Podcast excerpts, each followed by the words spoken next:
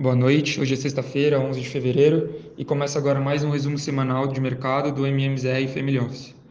Começando pelos mercados globais, nos Estados Unidos, o tema da inflação continua em alta, pressionando o Fed para tomar medidas mais drásticas para controlar os preços, com economistas já defendendo o aumento de taxas de juros em um ponto percentual completo até 1 de julho.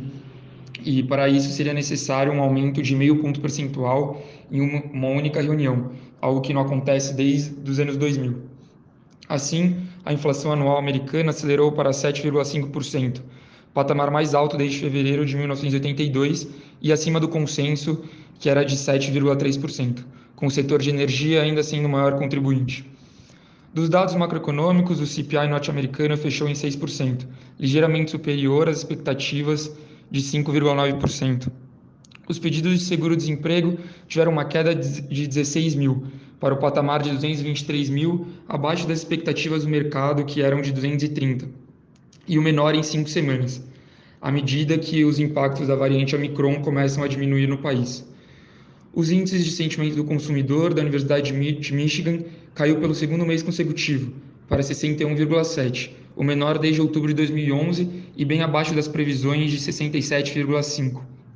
Com relação às bolsas americanas, a semana o S&P 500 fechou com queda de 1,9 no dia, após leve recuperação que ocorreu na terça e quarta-feira, acumulou uma queda na semana de 0,98%. O Dow Jones cai 1,43% no dia, fechando a semana quase no 0 a 0 com uma leve alta de 0,04%. Por fim, a Nasdaq reverteu as altas no meio de semana e terminou com queda de 2,17%. Queda forte que foi impulsionada pelas tensões políticas do leste europeu, principalmente após o conselheiro de Segurança Nacional dos Estados Unidos dizer nesta sexta-feira que a Rússia poderia a qualquer momento invadir a Ucrânia. As tensões também derrubaram os juros das treasuries americanas, com os juros do papel de 10 anos caindo de 2,029% para 1,93% nesta sexta-feira.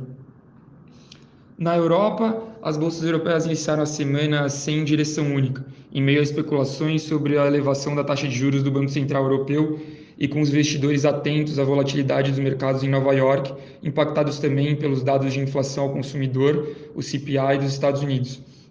Porém, a alta do meio da semana, impulsionados pelos resultados corporativos robustos e embalados pelo dia positivo, que foi a última quarta-feira nos mercados acionários globais, fez com que o índice Eurostock 600 ainda fechasse a semana em alta de 1,61%.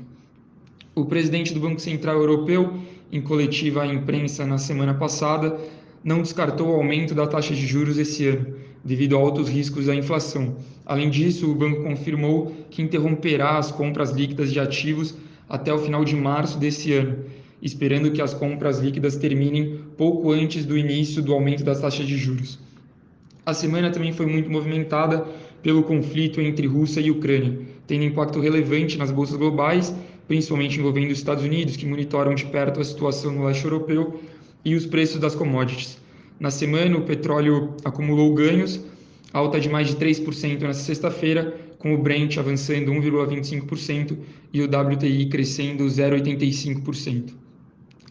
Agora, na parte de Brasil, na contramão de seus pares em Nova York, com os investidores temendo medidas mais duras do Fed para conter a inflação, a Ibovespa fechou mais uma semana em alta, subindo 1,18% e batendo 113.570 pontos, em uma sexta-feira que teve parte dos seus ganhos devolvidos, com o mercado temendo a invasão da Rússia à Ucrânia.